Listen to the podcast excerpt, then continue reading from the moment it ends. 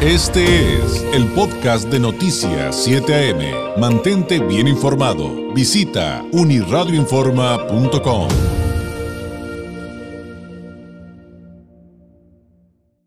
Efectivamente llegó el momento de la participación del politólogo Francisco Ruiz, doctor en Derecho Electoral, integrante del Instituto Nacional de Administración Pública, catedrático, autor de la columna Leer entre líneas, que usted también puede consultar entre otras plataformas en unirradiobaja.com. Usted encuentra además a Francisco Ruiz en redes sociales como F.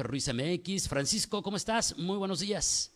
Muy buenos días, estimado David. Aquí eh, mencionaba hace un momento, eh, fuera del aire, con un poquito de frío me gusta mucho, disfruto mucho el frío, sin embargo ahora sí ya lo sentí, ¿verdad? Este, y bueno, no, no me puedo quejar, soy team frío. Bueno, este, no nos vamos a agarrar del chongo porque yo soy team calor y ya quiero que se acabe el frío y hoy estoy sufriendo, pero sí, sí entiendo porque hoy sí está la, la, sensación térmica, creo que está mucho más por debajo de lo que marca el termómetro y, y nos lo han comentado también mucho el público, Francisco.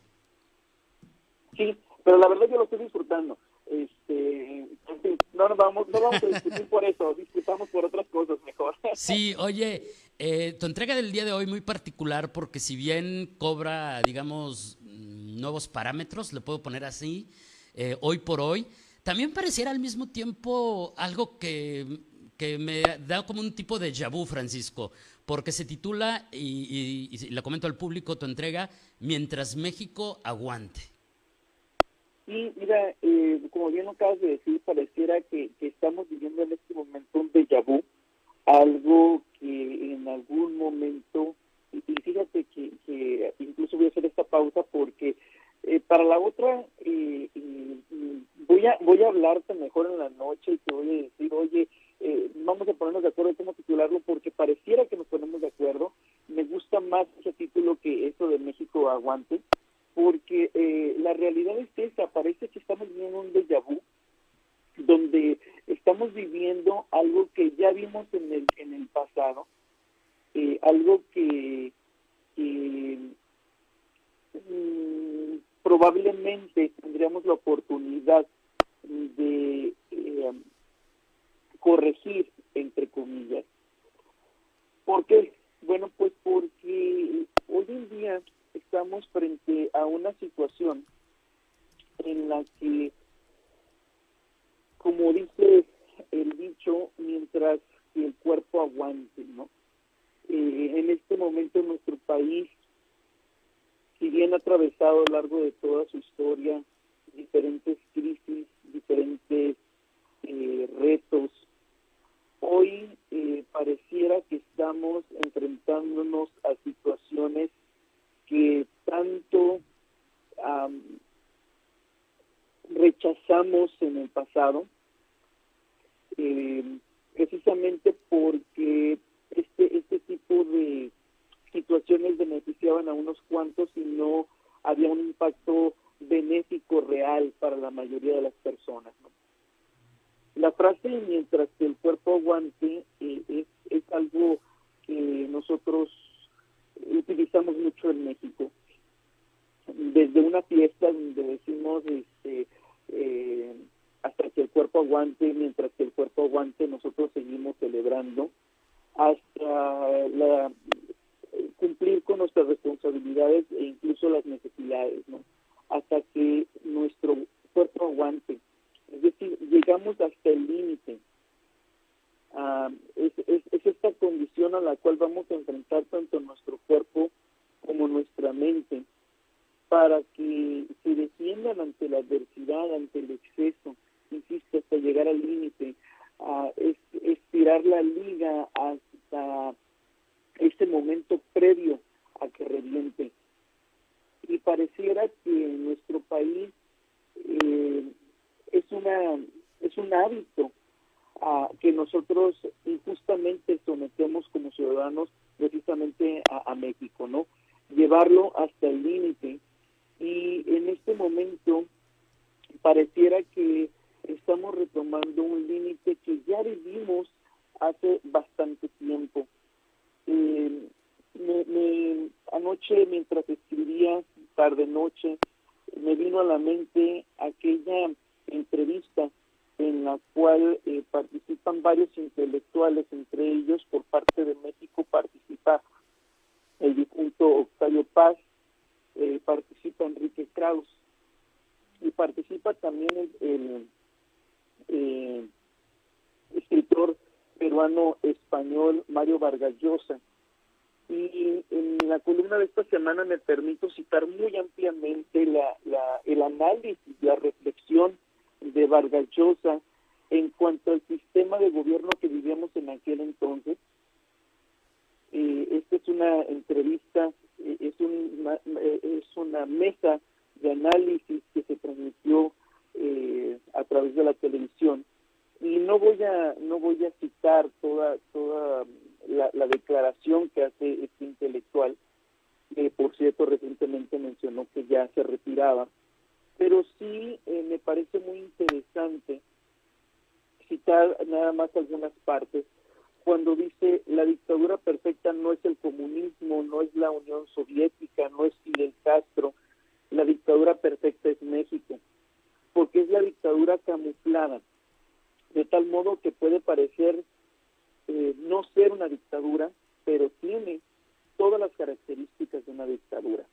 Dentro de estas características, eh, eh, el, escritor menciona la permanencia.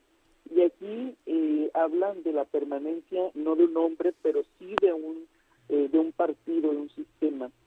Y hoy aunque en aquel entonces estamos hablando de que la democratización se estaba dando en nuestro país, porque estamos hablando a finales de, los 80, principios de los 90, en los cuales se da esta entrevista, esta participación, eh, si bien eh, estaban eh, generándose las condiciones para tener y para disfrutar de un México más democrático, hoy lo grave realmente es que pareciera que se le están disminuyendo esas atribuciones porque todo el mundo habla de las propuestas que se tienen para eh, los próximos seis años, de las propuestas que en poco más de seis meses quiere impulsar el actual presidente de México, pero no se está hablando ni se está haciendo un comparativo de lo que vivimos antes y por eso me atrevo a compartirlo y a compartir también con, con, con tu amada audiencia, David, que eh, es necesario en algunas ocasiones hacer una comparación, remontarnos en el tiempo, analizar de dónde venimos, qué tanto fue lo que rechazamos, qué tanto fue lo que nos afectó y por qué hoy lo estamos eh, lo estamos eh, incluso impulsando, lo estamos no solo justificando, sino también lo estamos promoviendo. Decía Napoleón eh, I, Napoleón Bonaparte, a la mayor parte de los que no quieren ser oprimidos no les disgustaría ser opresores y pareciera que ese es el momento en que estamos viviendo. Me parece, eh, David, que a nadie beneficia retomar eh, este tipo de sistemas, sistemas o esquemas arcaicos que fueron un éxito para unos cuantos, pero no funcionaron para la mayoría de los mexicanos. La historia eh, particularmente la historia de nuestro país, nos ha brindado la oportunidad para mejorar, para corregir errores e ir hacia adelante.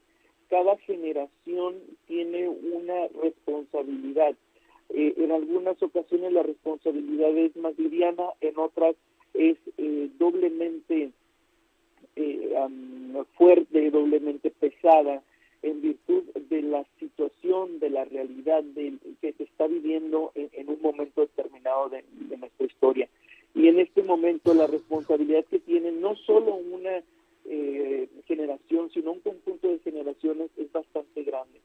No se trata únicamente de decidir por un color o tomar la decisión por, por un nombre, sino por un proyecto que realmente beneficie a todos. Y hay que considerar también eh, algo muy importante.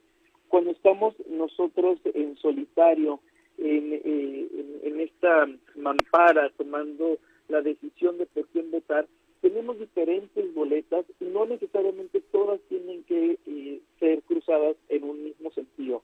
esa es la bondad, una de las tantas bondades que nos ofrece la democracia, la libertad de decisión. Por eso, hoy en día es muy importante que eh, seamos consecuentes en, en, el pasado los em, en el pasado y en el presente eh, los mexicanos rechazamos profundamente aquel sistema absolutista del cual sufrimos y pareciera que hoy lo estamos abrazando pero con una em, digamos imagen distinta una eh, mercadotecnia distinta. Sin embargo no hay que perder de vista que eh, combatir la excesiva concentración del poder, el dedazo, la asignación de recursos de manera arbitraria y poco eficaz, eh, el que no existieran ah, organismos mm, separados del poder del Ejecutivo que permitieran vigilar y, calificar una elección, la, la, necesidad de la rendición de cuentas y la transparencia. Estas y muchas otras son las causas que hicieron que personajes como el hoy presidente de México participaran activamente en la política y esto con la intención de mejorar las condiciones de vida de nuestro país, de los mexicanos, por supuesto. Pero no bastan las intenciones, necesitamos resultados y son muy cuestionables, sobre todo cuando nos enfrentamos a iniciativas como las que está teniendo recientemente al intentar cambiar la constitución de nuestro país y algunas leyes. Los hechos de hoy contradicen a los del pasado, y me refiero a los hechos de quienes eh, pues alzaron la voz en su momento en contra de un sistema eh, presidencialista, en contra de un sistema casi absolutista, ¿no? Aunque eh, hoy apliquen una retórica humanista. Por eso los mexicanos tenemos una enorme responsabilidad, pero a su vez también un enorme derecho. Debemos de visualizarlo como algo eh, increíblemente positivo, como un privilegio. Debemos de repensar, debemos de cambiar el chip y entender que para mejorar nuestro país no debemos eh, de concentrarnos en la necesidad de darle todo este poder esa responsabilidad y ese privilegio a una sola persona, ni al que se va ni a la que viene, sino que se trata de una eh, decisión colectiva y más allá de una decisión, de una acción colectiva en la cual la cual va a partir precisamente de la individualidad, de la voluntad propia. Eh, ahora sí que transformar no es eh, la palabra transformar, el verbo transformar, no es exclusivo, no le pertenece ni a una persona, ni a un color, ni a un partido político, sino que nos pertenece a todas y cada una de las personas que vivimos en este país, que queremos este país. Es una responsabilidad de absolutamente todos nosotros. Sin duda, y fíjate eh, que pues mientras explicabas y, dabas cuenta de tu análisis, pues se me ocurrió otro título porque también me remite a lo que en algún momento hemos dicho de alguna administración pública en el ámbito de la crítica periodística, Francisco, eh, la ley de Murphy. De repente decíamos, no, ya no, ya no podemos estar peor que este alcalde o que, es, o que, o que este gobernador o que este... y no, pues ya aprendimos que sí, que sí podemos estar peor, Francisco. No, no, no, este, no hay que provocar al destino, digámoslo de alguna manera, ¿no?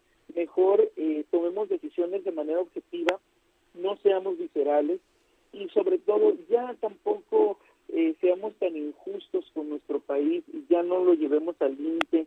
Eh, ¿Por qué? Porque la verdad es que no sabemos cuánto más vaya a aguantar nuestro país. Gracias Francisco, como siempre, y pues que tengas en tanto un excelente martes, una excelente semana. Buenos días. Muy buen día, hasta el próximo martes. Gracias, es Francisco Ruiz con su participación eh, semanal. Este fue el podcast de Noticias 7am. Mantente bien informado. Visita unirradioinforma.com.